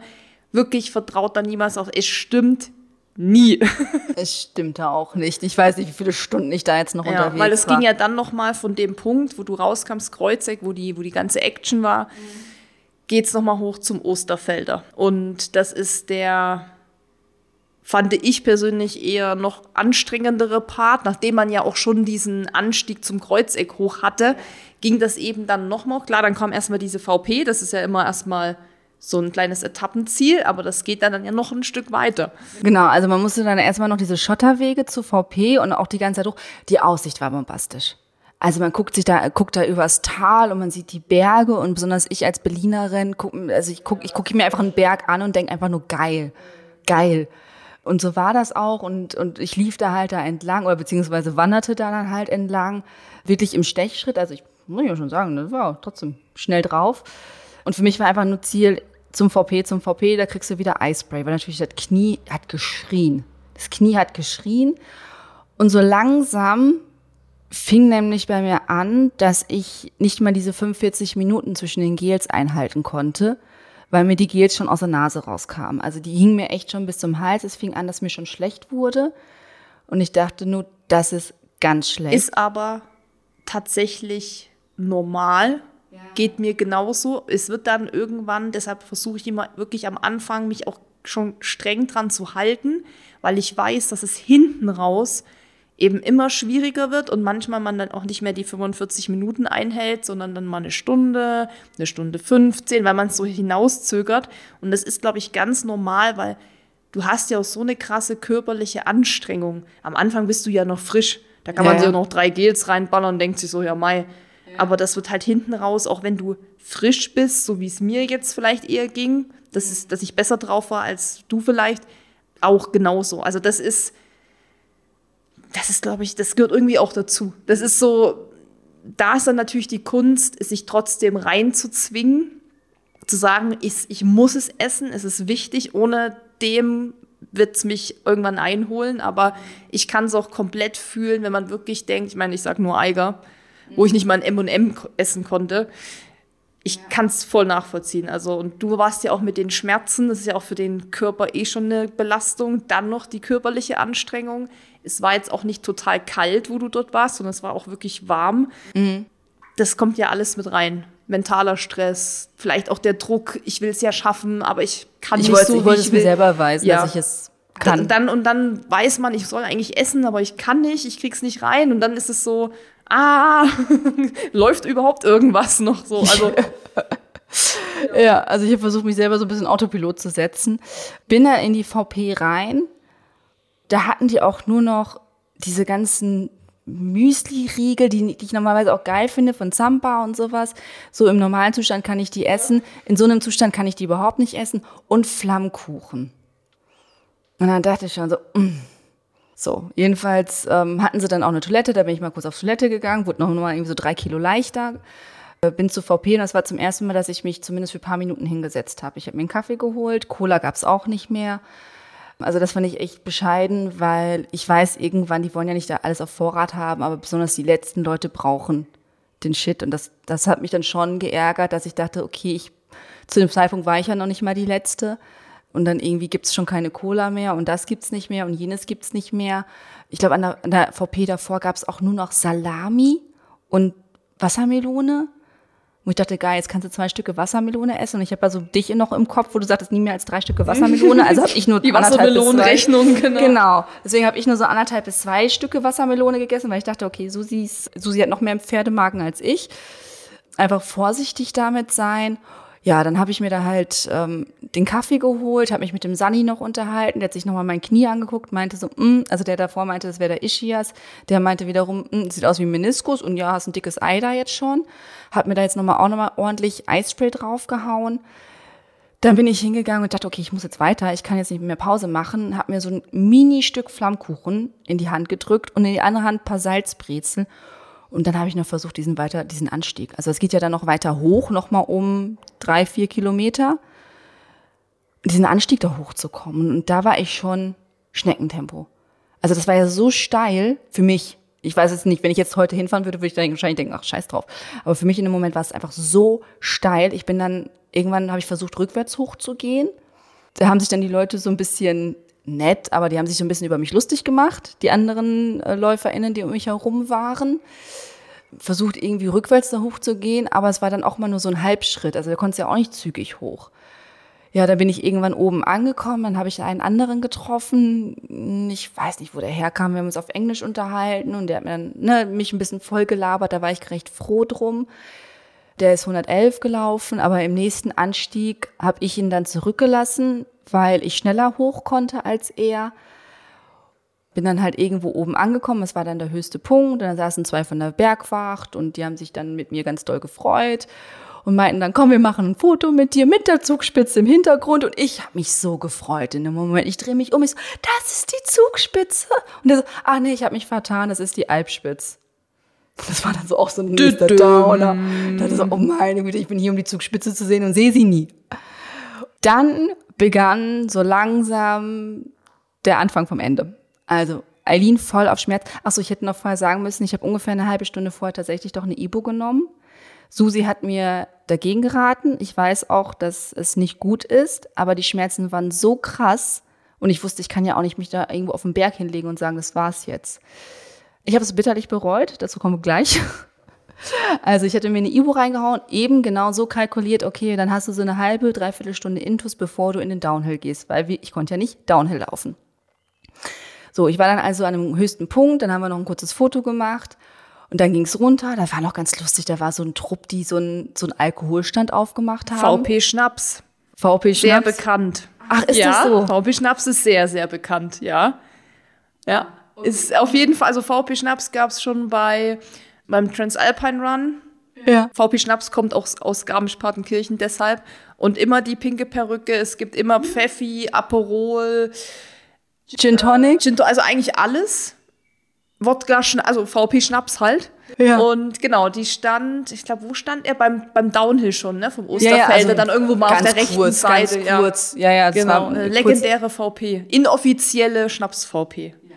Also vielen Dank, wenn ihr das hört. Ihr habt mega Stimmung gemacht. Ähm, Ich hätte mich hier über eine Cola hätte ich euch abgenommen, aber ich wusste, also das Ding ist ja, ich habe ja schon da zu dem Zeitpunkt eine Dreiviertelstunde gebraucht, um ein Flammkuchenstück zu essen, was so groß ist wie meine Handfläche und ich habe sehr kleine Hände. Ich habe da eine Dreiviertelstunde dran geknabbert, um dieses Ding da irgendwie in mich reinzustopfen und zum Schluss habe ich es mir einfach in den Mund gesteckt, an meiner Flask genuckelt und dann halt einfach quasi so runtergeschluckt. Ach so, und ich habe natürlich am, am VP9 vergessen, meine Flasks aufzufüllen. Auch sehr fatal. Genau, kommt auch noch gleich alles zusammen. So, also ich bin runter diesen Downhill. Am Anfang war der noch ganz okay, noch relativ licht. Auch ähm, was mich total getötet hat, waren diese Stufen, also diese diese Balken, die da drin sind, die den Schotter zusammenhalten, weil ich konnte ja nicht mehr das Knie, rechte Knie gerade beugen. Ich musste deswegen immer seitlich die Sachen runter, habe mittlerweile meine Stöcke als Krücke benutzt, also gar nicht abwechselnd verwendet, sondern immer nur fürs rechte Bein als Unterstützung. Ich habe auch heute Muskelkater in den Armen, eben davon, dass ich mein rechtes Bein unterstützen musste. Und habe dann versucht, irgendwie diesen Berg wieder runterzukommen. Und der Downhill ist lang. Der Downhill ist lang. Hm, habe ich auch festgestellt. Also ich gehe dann da runter und alle Leute überholen mich. Und mir kommen schon die ersten Gedanken, das wird nichts mehr. Ich hatte mir schon zwischendurch die, die Cut-Off-Zeiten angeguckt. Die Schmerzen wurden immer schlimmer, die Moral wurde immer mieser. Und ich dachte nur, boah, krass, scheinst momentan nichts auf die Kette zu kriegen. Kommen natürlich so richtig düstere Gedanken. Ne? Du kriegst halt gar nichts auf der Kette. Keiner will dich länger als drei Monate daten. Du schaffst Oh. es nicht. Ne? So, so, so. Du trainierst sechs Monate auf einen, einen Ultra-Trail und hast anscheinend doch nicht genügend gemacht. Also da kam halt einfach wirklich alles, also mir ging es moralisch richtig mies und dann bin ich runtergegangen, hatte die Schmerzen meines Lebens. Ich hatte nicht das Gefühl, dass die Ibuprofen geholfen hat von den Schmerzen, aber vielleicht hat sie geholfen, es waren trotzdem Schmerz, höllische Schmerzen. Und dann irgendwann wurde es ein bisschen waldiger und ich bin da trotzdem wirklich die ganze Zeit irgendwie runter und habe wirklich nicht aufgehört, sondern nur, also nur wenn jemand kurz überholen wollte, habe ich kurz Platz gemacht und fing dann schon nicht richtig an zu heulen, aber dieses so so zu atmen, weil ich ganz versucht habe, mich noch irgendwie zusammenzuhalten. Und bin da immer weiter runter und da fing schon die ersten an, ey, alles gut bei dir? Und ich so, nein, nein, mir geht's nicht gut wirklich so richtig brüchige Stimme und ich dachte nur, boah, super, ey, du bist doch noch die totale Moralspitze hier für die Leute, die runtergehen. 100 Kilometer in den Beinen, also das waren ja die 100er da größtenteils nur noch mit dabei. Und die kriegen dann auch noch so eine 69erin, die dann auch da anfängt so rund zu, zu heulen, ne. So, und es ging mir richtig, richtig mies und ich bin da weiter runter und habe irgendwann richtig, ich war richtig im Zombie-Modus. Ich wusste einfach nur, ich muss von diesem Berg runter. Ich muss runter, es wird gerade dunkel. Es wird, wurde immer schummriger, immer schummriger. Ich habe dann schon angefangen, irgendwann meine Sonnenbrille wegzuräumen. Dann irgendwann hat mich ein, ein Hunderter überholt, ein älterer Mann. Der guckte mich dann auch irgendwann, alles gut. Und ich so, nein, ich habe die Schmerzen meines Lebens im Knie, das hatte ich noch nie. Ich so, mir geht's gar nicht schlecht, mir ist speiübel. Der so, ja, okay, komm weiter runter, du musst vom Berg runter, du musst vom Berg runter. Hast du, ne, hast du eine Lampe dabei? Hast du irgendwas zu essen dabei? Und ich so, ja, ich habe noch ganz viel zu essen dabei, ich krieg nichts rein. Und dann hat er noch gesehen, dass ich Quetschis dabei habe. Der so, versucht doch wenigstens ein Quetschi. Er hat gefragt, hast du ein Kind? Dann hat er mir von seinen Kindern erzählt. Also der echt versucht, mich irgendwie irgendwie aufzubauen. Und ich war einfach völlig am Ende. Und alleine der Gedanke, so ein Quetschi an meine Lippen zu halten, das, also es, es ging nichts mehr. Und ich musste da immer wieder an dich denken, Susi, als du mir erzählt hast, wie du beim Eiger saßt und irgendwie eine Stunde an diesem Erdnussbutterbrot rumgenuckelt hast. Und ich konnte in dem Moment dich so nachvollziehen, weil mir war schlecht Irgendwann, genau, sagte er dann noch so, wir sind, sind auch nur 20 Meter zusammen gegangen, das war jetzt nicht weit. Aber ich habe mal nachgerechnet, ich bin äh, 1,5 kmh gegangen, den Berg runter. So langsam. Es war immer nur ein halber Schritt. Mein rechtes Bein konnte nicht mal mein Körpergewicht halten. Also ich musste immer mit rechts mich mit den Stöcken aufstützen. Es war so ein, so ein dünner, schmaler Weg mit Schotter. Also auch, man rutschte auch oder ich rutschte auch. Und mit rechts konnte ich mich eben dementsprechend nicht mehr halten. Ich musste mich immer mit den Stöcken auf, ähm, auffangen. Er sagte dann irgendwann so, es wird dunkel, du holst jetzt deine Stirnlampe raus. Und solche Ansagen habe ich in dem Moment gebraucht. Sehr gut. Und da kann man vielleicht noch mal kurz was zu dem sagen, was du ganz am Anfang gesagt hast, dass jeder so für sich stand im, in diesem Stadtbereich. Du das nicht so kanntest, weil man da eher so dich gedrängt steht und Party machst, so und sowas, ja. Dieses, dieser, ich sag mal, Zusammenhalt unter diesen Trailläufern, warum auch viele das ja so gern machen, warum sie sich in dieser, ich nenne es mal Szene so wohlfühlen, ist ja genau sowas. Also dieses, ist irgendwas mit dir, so geht mir auch so, wenn da jemand am Rand sitzt, auch wenn er vielleicht, vielleicht nur ausruht. Mhm. Ich frage ihn immer, ist alles okay und brauchst du was? Riegel, irgendwas. Oft ist es wirklich, dass sie sagen, ja, ich, hab, ich hatte auch übrigens einen, der hatte die Schmerzen des Todes im Knie. Das war bevor ich, also da bin ich ja noch gelaufen, da wusste ich das nicht von dir. Der ist auch immer stehen geblieben und der hat auch gesagt, ich muss jetzt halt irgendwie hier runterkommen. Aber das ist halt das, was es so ausmacht, dieses, ich gehe nicht einfach an dir vorbei so und so, ja, nach mir die Sintflut, sondern ich frage nach, ich helfe, ich bleib auch mal kurz bei der Person. Also das ist ja das, was eigentlich diese, und das hast du, glaube ich, gestern am eigenen Leib erfahren, weil da kam ja dann nicht nur, der Dude, sondern da gab es dann auch noch andere, die. Die kommen gleich, ja. Ähm, genau, und, und ich bin, bin ihm sehr, sehr dankbar, dass er gesagt hat, so, du holst deine Stirnlampe raus, weil für mich war wirklich nur so jeder Schritt, jeden Schritt, den ich, den ich jetzt mache, ist ein Schritt, den ich nicht mehr machen muss. Das war so ganz, was ich im Kopf hatte. Runter, runter, runter, runter, runter. Und für mich war nur noch, ich muss von diesem Berg runter. Weil es wird dunkel, der Weg ist schwierig für mich. Andere sind da wahrscheinlich runtergeprescht, aber für mich war der extrem schwierig. Ich hatte wirklich die Schmerzen meines Lebens meine Güte, ich habe ein Kind zur Welt gebracht, ohne Schmerzmittel, ne? Aber es war, das war nicht. Ich wollte gerade sagen, also, und ich würde jetzt auch mal behaupten, wenn wir den irgendwann diesen Weg nochmal laufen, einfach so, dass du den auch total cool finden wirst. Ja, der war ja auch schön. Also ich, das war zumindest, also diese Natur hat sehr viel entschädigt, dass ich einfach noch gucken konnte und das habe ich auch genossen und ich wusste, okay, demnächst bist du wieder in Berlin und guckst auf Platten. Also du konntest trotz der Schmerzen ja. das Aufsaugen. Ja, das auf jeden Fall. Ich habe ganz viel nach rechts und links geguckt und auch vorher, wir sind ja noch an so einem Fluss vorbeigegangen, habe ich in den Fluss geguckt und dann habe ich mein Headband noch in den Fluss getaucht. Das hat ja Isa damals gemacht, als ich bei dir war.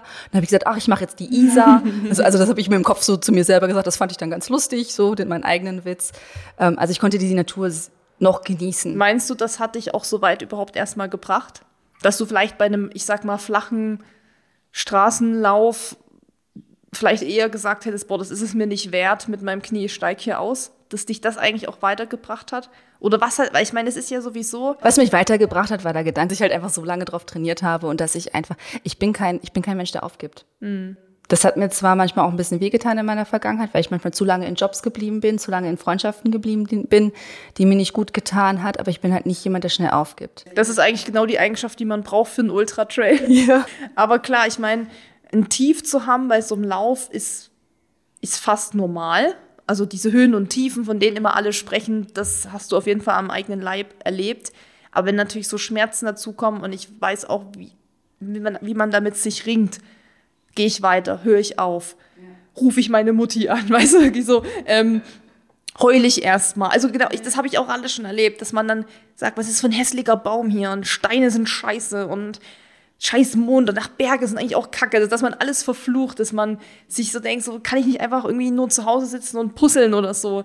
Also das ist irgendwie, irgendwie gehört es auch dazu und ich musste ja auch ein bisschen schmunzeln, als du mir dann immer die Nachrichten geschickt hast oder mich angerufen hast und gesagt hast, ja, und dann, was sind das für hässliche Steine hier und so, weil klar, man ist dann einfach in so einem Tief und das muss dann halt raus. Und ja. ich kann das, ich kenne das Deswegen wusste ich, dass ich, ja. genau, deswegen wusste ich, dass ich dir solche Nachrichten schicken kann oder auch eben meiner Schwester, weil ihr das eben kennt. Genau. Und dann weiß man auch genau, das muss jetzt raus und man muss das dann auch mal so sagen. Und das muss man irgendjemand sagen, ohne dass das was mit der Person zu tun hat. Einfach, dass man es mal jemand gesagt hat, dass man den Frust ablässt. Und das hilft ja oft auch schon, das mal so rauszulassen. Wie ging es dann weiter? Also dieser miese Downhill mit den Kacksteinen? Genau, also diese, diese die Scheißsteine und ich hasse Treppen und ich hasse Steine und ich hasse Geröll.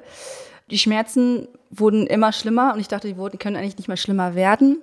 Die Übelkeit wurde immer schlimmer und ich fuhr, fing an, immer zu würgen. Also nicht, es kam nichts raus, sondern immer so, dass es so kurz hochkommt und ich dachte nur wirklich runter, ich muss runter, ich muss runter. Und dann war es schon mittlerweile duster, es war kaum noch jemand da. Ich habe dann zuerst meine Schwester angerufen und sie hebt ab und ich maul mich komplett. Also ich rutsche da nur den Trail runter mit dem Bein, das, das auch noch das Kniebein, bin ich so eingeknickt nach hinten. Meine Schwester, die geht nur ran und hört mich nur schreien und fluchen. Dann habe ich ihr kurz erklärt und dann, als ich dann ihre Stimme gehört habe, ist alles aus mir rausgebrochen. Ich habe nur noch geheult. Ich habe wirklich nur noch geheult, habe das verflucht, habe gesagt, was für eine Scheiße und ich höre jetzt auf, ich kann nicht mehr und mir ging es richtig schlecht, weil mir war speiübel. Es fing langsam an, dass mir schwindelig wurde ich meine, ich war zu dem Zeitpunkt irgendwie drei, vier Stunden ohne Essen unterwegs, also ohne neue Nahrungszunahme. Ich habe noch immer wieder geschafft zu trinken, aber ich, mein Wasservorrat wurde ja auch langsam leer. Also die Flasks vorne, ich wusste, dass ich noch hinten eine habe. Und äh, mit der Stirnlampe und es wurde halt immer dunkler und dann haben wir irgendwann, dann habe ich ihr gesagt, du, ich höre auf, ich kann nicht mehr. Das, das wird hier nichts mehr. Also das sind ja immer noch, zu dem Zeitpunkt waren es ja über zehn Kilometer noch, die ich da irgendwie, und ich hatte die Schmerzen und mir war schlecht und Schwinden, vor allem dieser Schwindel dann auch. Dann habe ich, glaube ich, dich angerufen, da habe ich mich ja nochmal gemault und dann habt ihr das Gleiche gesagt und äh, ich weiß nicht, ich weiß tatsächlich nicht mehr genau, wer was wie wo gesagt hat, aber einer von euch beiden sagte so, das ist die weise Entscheidung, wenn du solche Schmerzen hast, dann, dann ist es richtig so und ich so, ich muss nur noch runter zu VP10, die ja am Downhill, also unten am Downhill war, dann höre ich auf. Also ich war wirklich, ich dachte, okay, das ist ja jetzt mein, mein DNF. Es ist scheiße, bei einer 69 Kilometer, bei 60 Kilometern aufzuhören. Aber mir war speiübel, mir war schwindelig, ich hatte die Schmerzen im Knie, das war der Wahnsinn. Ich kam ja, und ich kam nicht vorwärts. Ich kam einfach nicht vorwärts. So, dann hatte ich euch beiden aufgelegt. Ich wollte eigentlich schon, es gibt eine Notfallnummer vom Zugspitztrail, die man anrufen muss, wenn man sagt, man steigt aus. Ich wollte diese Nummer schon längst anrufen, habe dann aber gemerkt, mir ist so schwindelig und mein Puls war so niedrig. Ich meine, ich bin Downhill gelaufen, auch gewandert und hatte einen Herzschlag von 75. Das echt nicht viel ist. So, also ich bin da runter, ich war in Bewegung und ich wusste genau, wenn ich jetzt stehen bleibe, auf mein Handy gucke und diese Nummer raussuche, ich meine, ich hatte sie ja eingespeichert, dann kippst du um. dann wäre ich ohnmächtig geworden. Also ich habe genau gemerkt, wenn ich jetzt stehen bleibe, dann werde ich ohnmächtig. Es war mir schummrig und ich hatte panische Angst, ohnmächtig zu werden, weil dann wäre ich diesen Downhill runtergeknallt. Und es war super steil und ich werde durch diese Bäume geknallt. Und es hat mich quasi diese Angst vorm Runterfallen, vom eventuell verletzten Sterben, was auch immer mir hätte da passieren können. Und ich habe ja vorhin den Heli noch gesehen, der irgendwen anders da gerettet hat, hat quasi geschafft, dass ich nicht ohnmächtig geworden bin. Da war es mittlerweile stockduster. Ich bin dann runter, da kam dann einer von der Bergwacht schon, der schon nach mir guckte. Also es schien zumindest mir so, als würde er nach mir gucken, weil er guckte so auf mein Nummernschild. Ah, Eileen, wie geht's dir? Und habe ich ihm schon gesagt, unter Tränen und Rotze lief, alles lief aus mir raus. Ich so, ich gehe jetzt noch runter zu VP10, dann bin ich raus. Ich so, ich kann nicht mehr, ich bin fertig mit der Welt, mir tut alles weh, mir ist speiübel, ich kann nicht mehr. Dann sagt er, ja, okay, ist nicht mehr weit, du hast es bald geschafft. Der sagte noch 500 Meter, genau. Und da war ich aber schon zu dem Zeitpunkt, war ich schon so, I don't trust you, I don't trust you. Ne? Ich so, ich bin da, wenn ich da bin. Da bin ich runtergegangen, der war gerade paar Meter weg und ich habe mir die Seele aus dem Leib gereiert. Voll. Also das war erst wieder so ein Würgen und dann kam es rausgeschossen und natürlich war es so geil. Ich hatte meine Stirnlampe, die natürlich voll auf die Kotze gestrahlt und ich habe gesehen, wie dieser Strahl aus mir rausschoss und merkte dann irgendwann, dass hinter mir paar Leute sind und dann so alles okay und ich dachte nur so, ey, ich, ich bin gerade hier und reiher ohne Ende und es kam noch mehr und ich dachte, wo kommt das denn alles her, bitte? Und reierte und reierte und reierte und dann der eine schon so, ähm, du, ich bleib jetzt bei dir, ich hoffe, es ist okay, ich hoffe, du fühlst dich jetzt nicht von mir belästigt. Ich möchte jetzt aber gerne bei dir bleiben und ich nur so unter Tränen, es lief ja alles aus mir raus. Ähm, ich so, ich möchte nur noch runter zu VP, dann steige ich aus. So, die anderen sind dann erstmal weiter und der blieb dann wirklich bei mir, meinte so, brauchst du irgendwas? Wasser, Taschentücher? Und dann irgendwann guckte ich nur so auf sein, sein Schild und dann sage ich nur, Gott, der ist auch noch 111 Kilometer und ich reihe hier rum ohne Ende. Dann habe ich ihm gesagt, du, ich habe hinten eine Flask drin, kannst du mir die bitte geben? Und der war so toll. Und dann sagte so, du, ich greife die jetzt in den Rucksack, bitte fühl dich nicht belästigt. Ich so, nein, bitte hol mir aber die Flask raus. Der war super, also super, super von der Kommunikationsart, alles. Holte mir die Flask raus, dann konnte ich mir ein bisschen den Mund ausspülen. Und ich wusste eigentlich, ich brauche jetzt irgendwie Energie in den Körper rein, weil jetzt habe ich ja das bisschen, was ich noch hatte, gerade auf dem Berg verteilt. Ein Andenken am Berg. Ein Andenken am Berg. Ich habe ein bisschen von Eileen dagelassen. So, wir sind dann runter und irgendwann stand wirklich dieses Schild, noch 500 Meter bis Food oder sowas stand da ja immer Food Station. Und ich merkte, oh, die geht's besser. So, also ich war schon wirklich, ich habe dir gesagt, ich höre auf, damit du halt gar nicht auf mich wartest. Ich habe meine Schwester gesagt, ich höre auf. Ich habe dem Typen von der Bergwacht gesagt, ich höre auf. Ich habe hier, Eddie hieß er, Eddie ist mein neuer bester Freund. Und Eddie, falls du das hörst, weil du ja gesagt hast, du willst jetzt den Run Skills Podcast hören, du hast mir echt das Leben gerettet gestern. So, ich habe Eddie gesagt, ich höre auf. So, dann sind wir runter zu VP10 und bis dahin, also die Übelkeit war weg, mein Kreislauf war wieder da, Knieschmerzen waren da, die waren nicht weniger, aber mir ging's besser. Und dann habe ich aber schon im Blut gehabt, ich habe die Cut-Off-Zeit gerichtet. Aber es gibt ja nicht nur die offizielle Cut-Off-Zeit, sondern du hast ja bei den VPs auch Cut-Off-Zeiten. Und ich hatte bei den ersten immer noch über eine Stunde, Stunde 15, Stunde 10. Nachher war es nur noch eine Stunde, dann war es irgendwann nur noch eine halbe Stunde. Und ich dachte, okay, du bist jetzt gerade wirklich im Schneckentempo diesen Downhill runter. Und unten bei der VP war fast klar, dass ich es gerissen habe. Aber dann habe ich zu mir gesagt, so jetzt bist du 60 Kilometer gegangen Du hast die Schmerzen deines Lebens, du hast so viele Talfahrten gerade mental durch, du hast dir gerade die Seele aus dem Leib gekotzt, du hast jetzt Halsschmerzen von deiner Kotzerei, tut alles weh, dein Kreislauf war im Arsch, du warst kurz davor, ohnmächtig zu werden. Jetzt bist du hier, jetzt gehst du dir einigermaßen, du gehst das zu Ende. Und da kam nämlich dann einer von Plan B und meinte so, ey, wie schaut's aus? Wahrscheinlich hat es schon rumgesprochen, da ist eine heulende äh, 69erin auf dem Down, Downhill, weil ich habe ja alle angeheult. Und dann stehe ich dann da und der guckt mich dann an und ich so, ja, ähm, wie schaut's aus? Der sagt, die Cut-Off-Zeit ist vorbei für die, von, für die 69ern. Und ich so, okay, ich laufe das jetzt trotzdem zu Ende, auch wenn ich dann halt nachher nichts mehr kriege. Kriege ich vielleicht noch eine Medaille, wenn ich jetzt hier komme? Dann guckt er mich an, von oben bis unten und sagt, wenn du die nächsten neun Kilometer in zwei Stunden schaffst, dann kriegst du noch deine Medaille. Und Eileen so, Challenge accepted. Ja, ich habe dann gesagt, okay, bin zum Verpflegungsstand gegangen, habe meine Wasserflaschen aufgefüllt, zum Glück, habe mir dann irgendwie drei Salzstangen genommen, habe mir Eddie geschnappt und die anderen Männer, die da standen. Ja, und dann haben wir einen Powerhike gemacht. Sind dann noch diesen äh, Forstweg darunter, dann noch diesen absolut sadistischen extra U-Turn durch den Wald, wo man noch mal hoch und runter musste boah, und das hat nochmal so im Knie und dann hatte noch ein anderer Knieschmerzen und einen haben wir noch verloren unterwegs. Wir sind dann schneller runtergegangen und dann dieser letzte Forstweg war so richtig Töter, weil der war so steil und so Die schottrig. Skipiste. Genau, ich und wusste sie ist, wirklich, sie ist wirklich, es ist wirklich mega steil. Ich habe eine Story davon und man sieht es einfach nicht auf dem Video, wie, wie mega steil das ist. Und das ist wirklich ein Töter. Also der geht noch mal rein. der geht noch mal rein und es war richtig steil und wir sind, das war so steil, dass man beim Stehen runtergeschlittert ist. So und das heißt, ich Knieschmerzen aus der Hölle, ein anderer auch Knieschmerzen, die anderen hatten dann eben ihre 100 Kilometer schon drin und wir sind da wirklich runter, runter, runter und für mich war nur klar und ich habe ja die Uhrzeit gesehen und ich wusste, ich muss bis 1 Uhr da sein und habe schon kalkuliert, oh scheiße, wir sind jetzt doch langsamer und ich habe wirklich nur rumkalkuliert, ich muss jetzt gucken, dass ich bis 1 Uhr im Ziel bin. Weil ansonsten kriegst du ein fucking DNF, weil du drei Minuten zu spät drin bist. So, und dann wirklich da runter, runter, runter und dann waren wir dann irgendwann in Garmisch und dann musstest du ja noch am, am Bahnhof entlang. So ein, ey, das waren, was sind das, zwei Meter, so, so ein Wiese runter, auch sehr steil, aber zwei Meter und das hat so geschmerzt und ich habe so gestöhnt und habe die ganze Zeit Atemtechniken gemacht, die ich noch aus meinem Geburtsvorbereitungskurs kenne, um die Wehen wegzuatmen. das, und dann bin ich da lang mit Eddie halt. Und die anderen haben wir dann irgendwann abgehangen. Wir haben ja echt einen Powerhike hingelegt und dann kommt man ja dann irgendwann so eine Ampelkreuzung. Und anstatt, dass man einfach geradeaus drüber darf, was zwei Straßen sind, also zwei Spuren, muss man ja nach rechts rum über Treppen. Und ich hasse Treppen. Ich habe gestern Treppen so, so, so gehasst. Und dann mussten wir die Treppen hoch und ich kam die Treppen nicht mehr hoch und ich kam die Treppen nicht mehr runter und ich habe mich quasi nur mit den Armen am Geländer hoch und runter gehoben.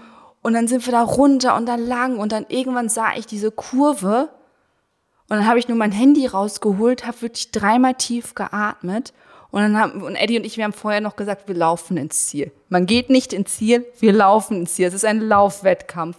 Also sind wir irgendwie die letzten, ich würde sagen 50 Meter, aber vielleicht waren es auch nur 20 Meter, sind wir ins Ziel gelaufen und ich habe quasi das Event beendet, weil ich bin die letzte Person, die in der offiziellen Cut-off-Zeit ins Ziel gekommen ist. Und es ist nur einer, den wir auf dem Trail verloren haben, noch nach mir gekommen. Der ist aber nach 1 Uhr gelassen, aber Plan B. Und vielen Dank an euch, dass ihr da so galant seid, haben die noch offiziell mit aufgenommen. Und ich bin wirklich um 0 Uhr 52 ins Ziel gekommen. Da waren noch ein paar Leute, äh, Sandra von Plan B, die hat noch richtig Stimmung gemacht, da waren noch ein paar andere da. Jan ist noch, der war ja viel, viel früher als ich da im Ziel, ist dann noch äh, mit seiner Frau gekommen, die haben mich abgeholt, die haben noch meinen Zieleinlauf gefilmt und eigentlich hatte mir das im Kopf irgendwie so ausgemalt, dass ich ins Ziel komme und du wartest auf mich, Susi, und ich fall dir irgendwie heulend in die Arme. Und das war natürlich überhaupt nicht so. Ich bin da rein und ich war erleichtert und ich dachte, jetzt hasse es geschafft und fertig aus Ende und habe dann noch meine Medaille gekriegt und natürlich kein Finisher-Bier, nichts mehr da gewesen. Dann haben wir noch ein paar Fotos gemacht, gefilmt. Ich habe eigentlich auf jedem zweiten Bild einfach nur ein wahnsinnig schmerzverzerrtes Gesicht. Also so schöne Finisher-Bilder gibt's auch nicht. Dann warte mal, wenn die Sportograf-Bilder dann kommen. Von unterwegs. Ich habe auch, äh, einem habe ich mal gesagt, so sorry, ich kann nicht mehr lächeln. Also richtig, richtig qualvoll. Ich habe mich richtig rein. Also man sieht auch von meinem Zieleinlauf, Jan hat den ja gefilmt, wie ich laufe. Und so ich bin dann noch über die Finishline, bin ich noch so halb gesprungen. Und sofort, da habe ich aufgehört zu laufen und da humpel ich einfach weiter mit diesem steifen Bein. Oh, und dann habe ich meine Medaille gekriegt und dann war mir auch einfach alles egal. Dann habe hab ich mich noch bei Eddie bedankt, weil ohne ihn wäre ich, wär ich nicht, hätte ich nicht gefinisht, bin ich ganz ehrlich. Und auch ohne diesen Trupp, den ich zum Schluss hatte, wo wir uns echt gegenseitig gepusht haben. Der eine hatte die Uhr, äh, die Strecke auf der Uhr, hat immer gesagt, noch 2,6, noch 2,5, also richtig Countdown gemacht. Und ich bin einfach so dankbar für diese, diesen Trupp, den ich dann zum Schluss hatte, die mich unter ihre Fittiche genommen haben. Und da ging es mir auch wieder gut. Da habe ich die dann unterhalten und habe die voll gelabert und bin in dieses Ziel gekommen und ähm, ne, also man, man tat ja der Hals wie von, von dem Rumgekotze. Ah, ja.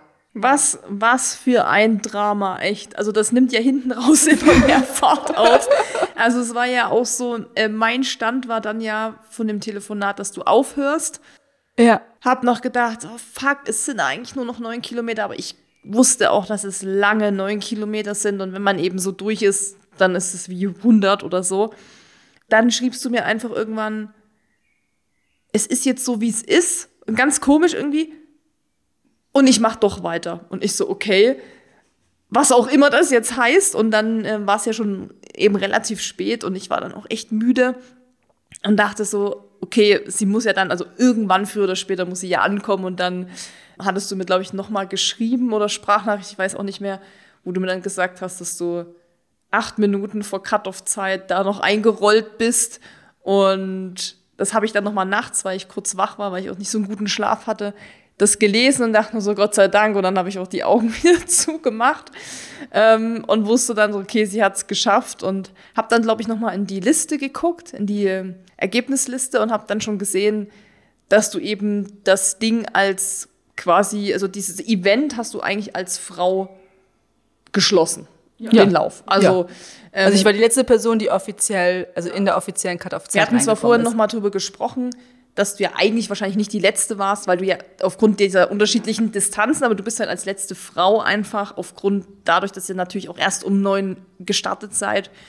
Und das ist wirklich relativ spät, auch für so eine lange Distanz hast du es natürlich dann geschlossen. Das muss man auch erstmal schaffen. Und ähm, wie gesagt, bei so einem Ironman, beim, bei Challenge Rot oder wo auch immer, hätte es noch Feuerwerk gegeben und Fackeln für die letzte Person. Aber du hattest Eddie und Du hattest Danke, noch Eddie. deine Freunde im Ziel und es waren auch noch Leute da und das ist auch immer wichtig, weil das ist auch nicht selbstverständlich. Also ich bin auch schon ins Ziel gekommen, war achte Frau und da stand kein Mensch, also kennt man auch. Von daher hat es ja noch einen guten Abschluss genommen. Also ich habe auch, also ich habe das ja nun so halb dann mitverfolgt von, also von diesem ja, es geht eigentlich ganz gut und so. Mein Knie zwickt ein bisschen, aber dann dachte ich noch so, ja, normal. Irgendwann tut alles weh, dann die Schulter ver verstaucht oder der Nacken tut weh. Also das ist so normales, normaler Pain eigentlich.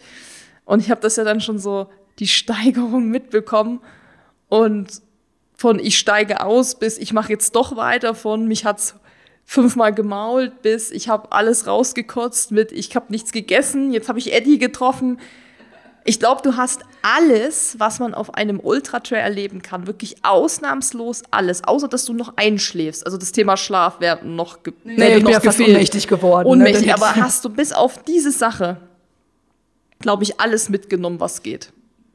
Perfekt vorbereitet fürs nächste Mal. Aber ich wollte auch gerade sagen, ich meine, ich meine, was, wie viel willst du noch lernen so ungefähr? Aber klar, mit dem Schmerz, das wirst du jetzt wahrscheinlich dir mal angucken lassen, ne? du wirst das abklären und so, dann wird sich eventuell hoffentlich rausstellen, was da jetzt los war, warum jetzt plötzlich Knieschmerzen kamen. Aber ich glaube, das ist im Endeffekt so die Story, ähnlich wie bei mir beim Eiger. Da war ja auch alles. Müdigkeit, kannst nichts essen. Okay, ich hatte jetzt keine Schmerzen irgendwie in den Füßen oder so, aber Hitze, dann das und das und so. Wenn nur eine Sache manchmal richtig mies läuft, dann ist das einfach ein Teufelskreis. Und das ist auch mit dem Knie, das geht ja so auf den Körper, auf das Mentale, dann schlägt sich das auf den Kreislauf und dann, dann kannst du nichts mehr essen, dann musst du kotzen. Also Genau, dann hat sie hat die Ibo meinen Magen zerschossen. Ich denke, da, dadurch kam die Schwind, Geschwind, äh, das Schwindel und so weiter. Und vor allem dann nichts gegessen mit so einer Ibo.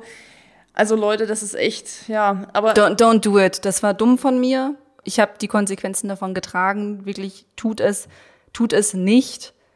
Und das Beste, was passieren konnte, dass ich halt nachher alles ausgereiert habe. Und da war wirklich so wahrscheinlich die Schmerztablette raus, alles andere raus, was den Körper belastet hat. Und dadurch konnte ich. Einmal konnte gereinigt sozusagen. Genau, genau. Und ja, und, und mein Dickschädel, ne, hat mich da einfach durchgezogen, dass ich gesagt habe, so, ich mache das jetzt zu Ende. Also ich wann, wann laufe ich das nächste Mal 60, 60 Kilometer mit 3000 Höhenmetern? Also da, da, da hatte ich die ja schon drin. Ich musste ja quasi nur noch nach Hause laufen. Ja, da war eigentlich ja schon alles fertig. Das war ja nur noch in Anführungszeichen, nach Hause, nach Hause gehen. Crazy. also das ist, das ist wirklich Drama pur. Das ist wirklich GZSZ, das äh, toppt echt alles. Keine Ahnung, was fragt man da? Also du bist natürlich trotzdem happy und stolz, dass du es geschafft hast. Du weißt natürlich auch, dass du es geschafft hast, weil du eben so einen Dickschädel vielleicht hast und nicht so schnell aufgibst, was prinzipiell natürlich eine super Eigenschaft ist. Mhm. Aber ja, war's das jetzt? Ultra-Trail-Karriere abgehakt? Kannst du dir das nochmal vorstellen? Wie geht es weiter mit der Ultra-Trail-Karriere? Was ist da los jetzt? Ja, also gestern während des Laufs wollte ich ja komplett mit dem Laufen aufhören, habe mir schon neue Hobbys überlegt, dachte ich fange wieder mit Hip-Hop-Tanzen an oder so. Gestern Abend dachte ich, okay, Halbmarathon ist eine schöne Distanz, ich bleib dabei. Also ich finde, Halbmarathon ist immer noch einer meiner Lieblingsdistanzen, weil da bist du so nach Pi mal Daumen zwei Stunden durch. Ne? Mal schneller, mal langsamer, kommt drauf an, ob du mit Freunden läufst. Heute Morgen denke ich schon wieder, ach ja. wo kann so. ich mich für das nächste Race anmelden? Genau, wo kann ich mich für das nächste Race anmelden? Also ich muss definitiv gucken, was ist mit dem Knie, dass ich da auch präventiv arbeiten kann. Vielleicht sind da irgendwelche Muskeln, die ich nochmal irgendwie dehnen oder stärken muss oder so. Und wo kam das jetzt her? Kommt das wirklich, wie ich vermutet habe, aus meinem unteren Rücken? Weil da habe ich ja schon mal häufiger Probleme mit gehabt. Aber ja, also ich meine, die Natur war bombastisch. Die Leute waren super toll und ich habe auch ständig Leute gefragt, die am Rand saßen, so, hey, alles okay, brauchst du was? Taschentücher, Gels, Quetschis, ich habe ja mehr mitgemacht, ich hatte ja noch Nussmischungen dabei und so, ne? Also ich hätte auch, ich hätte ja auch noch andere Leute mit versorgen können. Das hat einfach mega Bot gemacht. Und was ich auch einfach schön fand, war zwischendurch dieses Alleine laufen. Was ich tatsächlich bei dir immer ein bisschen komisch beäugt habe, wenn du mir das erzählt hast, von wegen, das ist mir zu viel los. Und ich denke so, da sind nur drei. Aber ich fand diese Passagen, wo ich, ich ganz alleine irgendwo am Berg in so einem Waldstück. Beste. Ey. Ich lieb's auch. Also, das war echt so cool gestern. Und was ich auch so geil fand an dem Trail, ist halt, dass du verschiedene Muskeln beanspruchst. Ne? Also mal ist es mehr Hintern und Waden, dann ist es wieder vorne, dann ist es hier, dann ist es das, ist es jenes. Und diese Abwechslung fand ich halt extrem geil. Also ich weiß nicht, ob es jetzt in naher Zukunft zumindest nochmal ein Ultra sein muss, aber die Trails werden mich, werden mich wiedersehen, definitiv. Und wahrscheinlich wird hier und da auch mal ein Ultra dabei sein.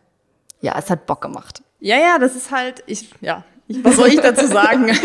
ja, also es war jetzt der erste Ultra-Trail und eben kein flacher Ultralauf. Das sind einfach komplett andere Sportarten. Und wir hatten, ich weiß nicht, ob wir auch im Podcast schon mal drüber gesprochen haben, aber ich habe ja auch immer die Leute so ein bisschen schief angeguckt, sage ich mal, wenn die gesagt haben, so ja, Ultralaufen geht erst so ab 100 Meilen los, wo ich dachte, nee, geht ab 42,3 quasi, ne? 3 los, was ja auch laut Definition so ist, aber ich verstehe mittlerweile eben, was die damit meinen.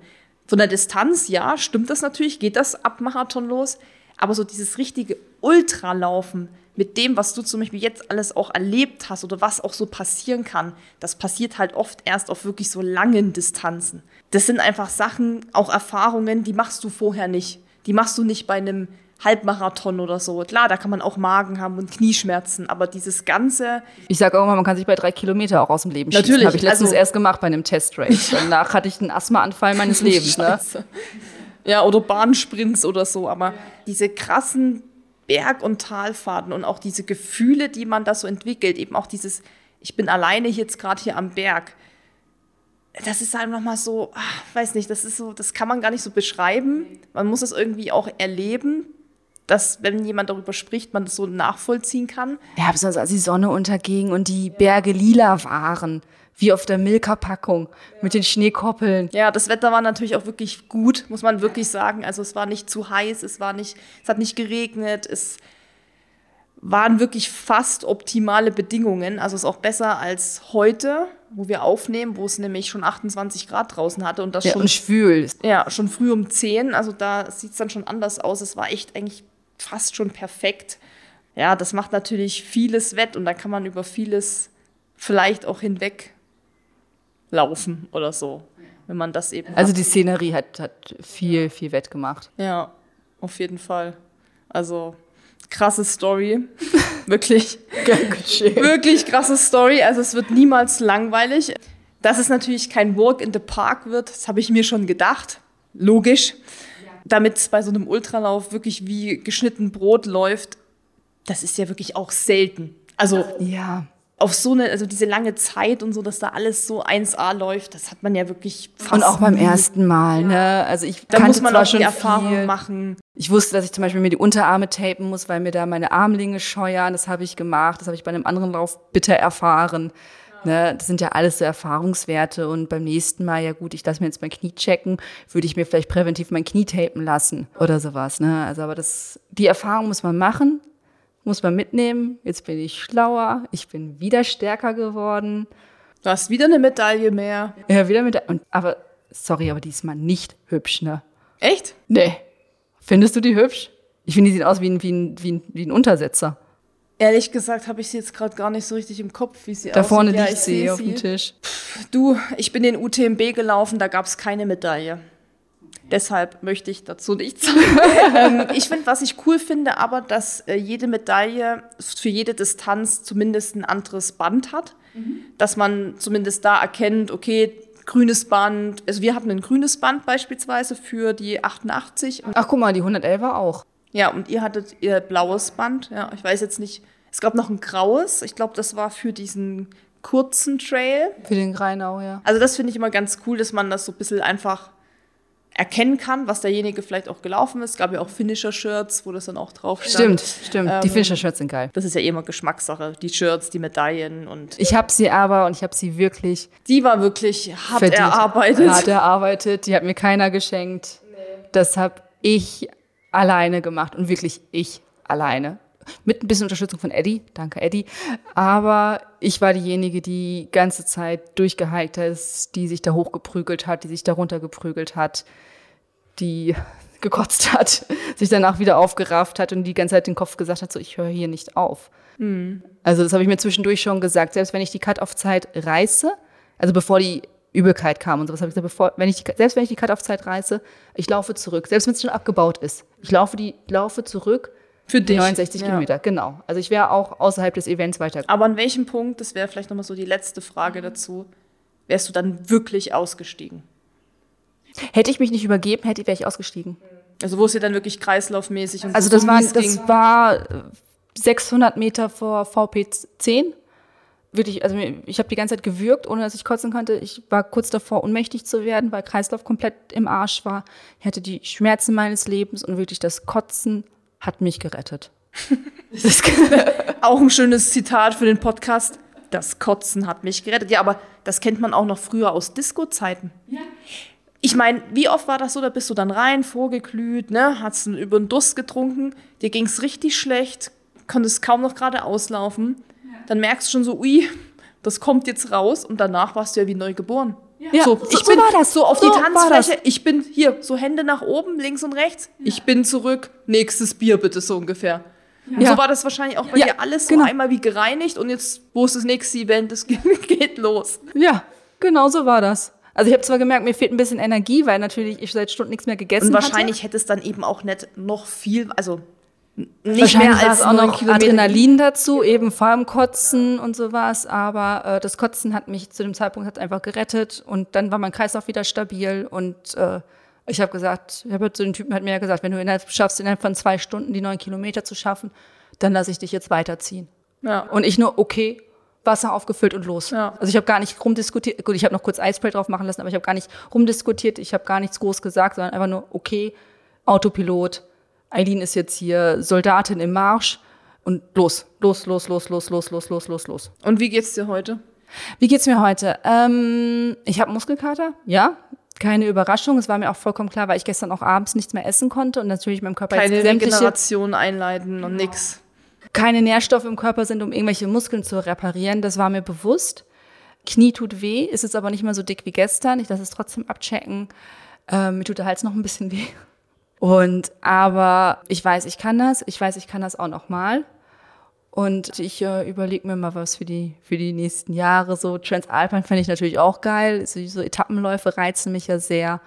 Also man, man, man wird mich noch mal wiedersehen. Das ist mal eine Ansage auf jeden Fall. Aber ja, du bist ja Teil des Podcasts, deshalb werden wir das ja alle mitverfolgen. Yes. Was da noch so kommt, jetzt erhol dich erstmal gut. Äh, Vor allem, ich drücke die Daumen, dass mit dem Knie alles okay ist, dass das vielleicht einfach nur vielleicht blöd aufgekommen beim Downhill oder was auch immer da jetzt war, dass das nichts ist, was jetzt nachhaltig dich irgendwie beeinträchtigt oder so. Genieß trotzdem den Erfolg, weil es ist verdient. Ja, was soll ich sonst noch sagen? Außer echt Chapeau, Hut ab, Respekt. Was hatte Dennis vorhin noch geschrieben? Warte, muss ich noch mal in die, in die WhatsApp gucken, als ich ihm gesagt habe, dass wir den Podcast aufnehmen, hat er ja gemeint, okay, dann will er uns jetzt nicht stören und hat nur geschrieben, liebe Grüße und Hut ab vor Eileens Willen. Und ich glaube, das fasst das Ganze auch sehr gut zusammen und er als auch Langdistanz, Ironman, Triathlet weiß das sicher auch und alle, die hier zuhören, wirklich Hut ab. Kannst wirklich sehr stolz auf dich sein, aber das mit der Schmerztablette, das nächste Mal hörst du auf mich, okay? Ja, ja, Susi hat es auch gesagt in der Sprachnachricht. Also das ja, aber ich habe ich hab das ja schon ähm, einmal auch miterlebt. Ich meine, manchmal muss man die Erfahrung vielleicht selber machen, merkt dann, okay, das bringt jetzt wirklich nichts. Aber ich bin ja auch jetzt nicht deine Mutter, um dir zu sagen, was du tun sollst. Das war ja. Ich wusste schon, du wirst schon eh machen, was du willst. Don't try this at home. Nein, genau. Und don't try this on the trails. Nee, nee, nee. Ich würde sagen, danke fürs Mitnehmen auf diese, wie nennt man das? Reise. Die Reise des inneren Ichs. Auf diesen absolut krassen Trip und Gerne. feier dich noch ein bisschen. Das mache. Tschüss. Ciao, ciao. Wenn dir dieser Podcast gefallen hat, hinterlass uns eine Bewertung und abonniere diesen Kanal, damit du auch in Zukunft keine Folge mehr verpasst. Für noch mehr Motivation und Trainingstipps folge uns auf Instagram unter dem Namen RunSkills sowie auf Facebook und Pinterest oder besuche unsere Website www.runskills.de.